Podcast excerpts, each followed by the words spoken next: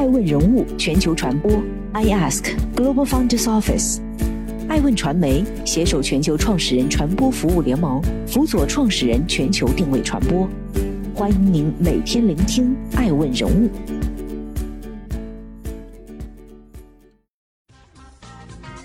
Hello，大家好，欢迎大家的守候。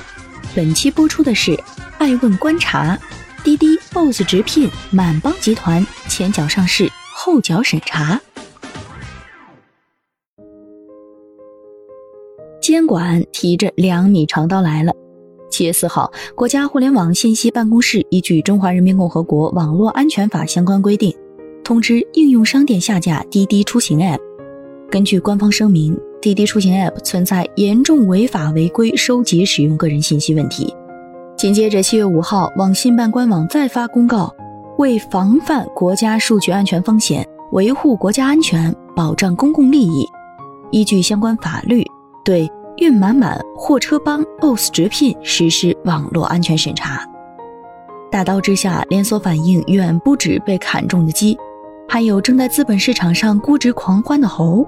其中受损最大的美团 W，七月五号内收跌百分之五点三九，总市值自两万亿天谴跌落至一点七六万亿水准。短短五个交易日，三千亿港元估值灰飞烟灭。七月七号晚间消息，目前滴滴已下架滴滴出行 App，彻底无法下载。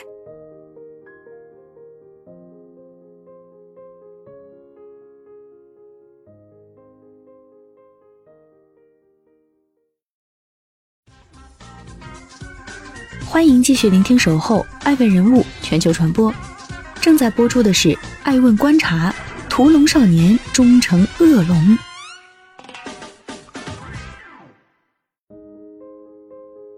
二零零五年，成为是白手起家的江西小镇青年。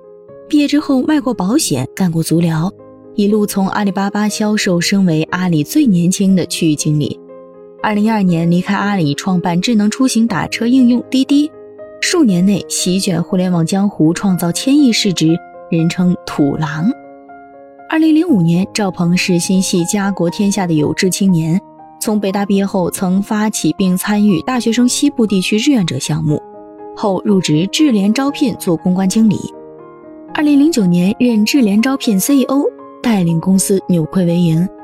二零一四年推出 BOSS 直聘，成长为互联网招聘第一梯队成员。二零零五年，张辉曾供职阿里巴巴 B to B 业务的中国供应商系统，中共系以能打硬仗、作风狼性著称。被称为中共铁军。二零一一年，张辉创办运满满，在经历了一波又一波轰轰烈烈的在线货运大战后，左手运满满，右手货车帮的满帮集团成为最后的赢家。新公司野蛮生长的早期，为在行业内站稳脚跟，无不使浑身解数，地推、烧钱、洗脑广告铺天盖地，准入门槛一降再降。上一个十年，滴滴急死了摇摇招车、百米出租；BOSS 直聘撕没了前程无忧、拉钩；运满满吞了货车帮，从零到一杀出重围。活下来的终极玩家大多选择先污染再治理。就像史玉柱曾说：“打擦边球不丢脸。”十年前的淘宝也是灰色的，但人在河边走，哪能不湿鞋？在规则的边缘疯狂试探，出现问题只是或早或晚。据爱问人物记者了解，互联网时代随着云计算、人工智能等新兴技术发展，加速了数据价值的发现和流通，同时也使得数据安全问题不断凸显。数据泄露一直是悬而未决的问题。二零二零年，全国互联网数据泄露总条数约为三百六十亿条，数据泄露事件造成的平均损失达三百八十六万美元。德恒律师事务所合伙人罗志宇接受采访时表示。过去，大多数中国公司通过境外公司 BIE 在海外上市，未来可能会有某种报告和审查程序。而在美股上市的企业，严格的安全审查更是刻不容缓。这些企业都持有海量数据，一旦泄露国外，极有可能会危害关键信息、基础设施安全和国家安全。七月二号，国家网信办就滴滴发布的声明内，赫然写着。防范国家数据安全风险，维护国家安全，防范风险扩大。也就是说，滴滴此次上市已经造成风险了，现在是亡羊补牢。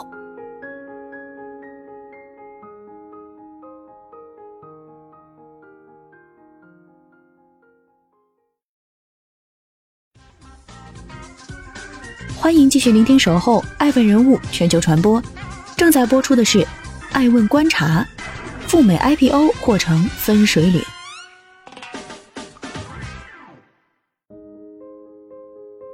现在的企业上市基本有三个地方可以去：第一是 A 股上市，科创板和创业板都可以；第二是港股上市；第三是海外上市，主要指美国上市，纳斯达克或者是纽交所。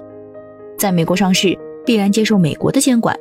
可是，美国现在的监管越来越变态，比如要求企业提供审计底稿，而我们中国是不允许提供底稿给境外监管机构的。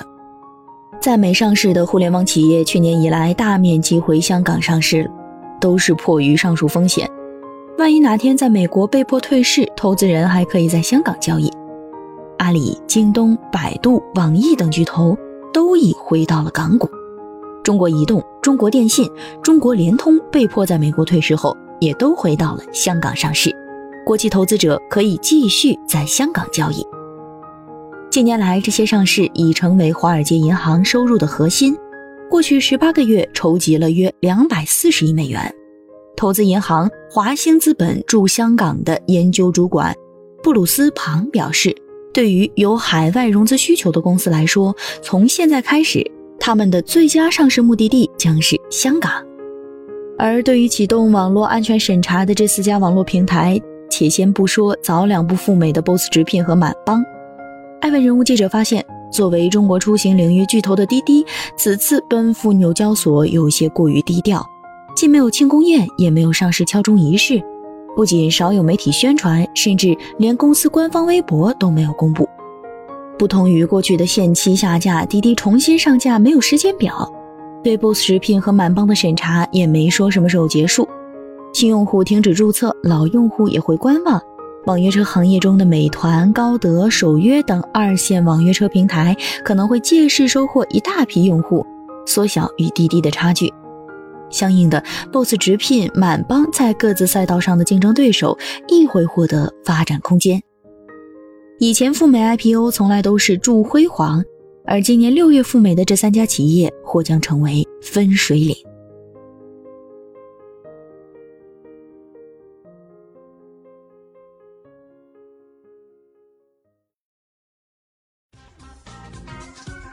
欢迎继续聆听《守候爱问人物全球传播》。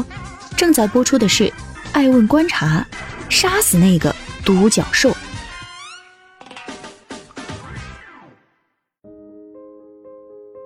七月三号，爱问人物记者刚刚落地长沙黄花机场，还未来得及收到国家旅游局发来的“长沙欢迎您”，就接到了各大 app 推送的一系列长沙酒店推荐、长沙美食推荐，甚至还有一条长沙植发广告。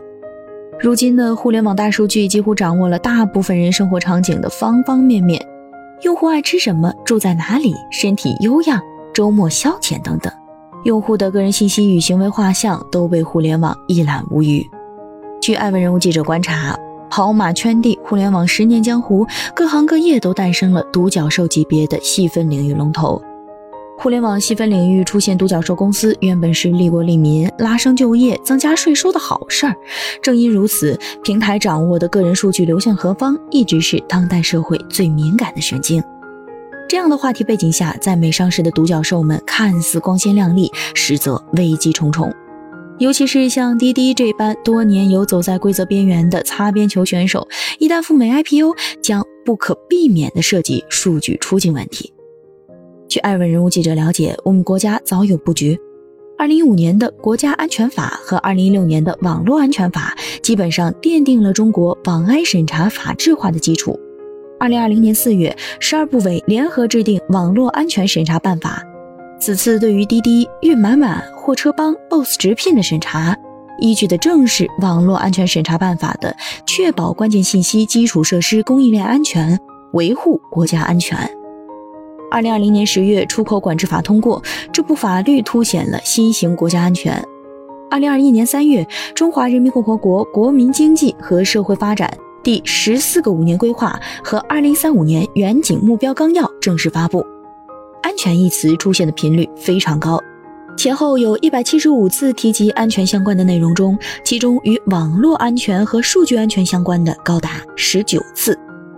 二零二一年六月十号，全国人大常委会通过了《数据安全法》，国家建立数据安全审查制度，表示对影响或者可能影响国家安全的数据处理活动进行国家安全审查。互联网非法外之地，不过这些独角兽走到今天也非一夜之功。艾文人物认为，此次安全审查或许只是一个信号，杀鸡不是目的，国内互联网大企应当以儆效尤。无论滴滴日后将面对什么，若能倒逼这些企业做出一系列改革，共同构建一个更良好的秩序，也算事了拂衣去，深藏身与名。